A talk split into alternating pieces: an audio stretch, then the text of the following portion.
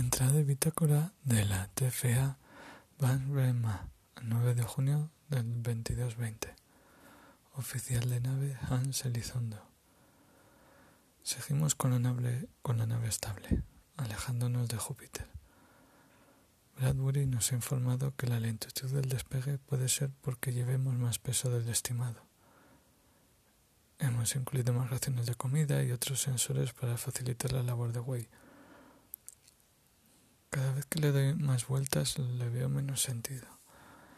Seguro que el reactor desperdicia energía de la fisión por algún lado.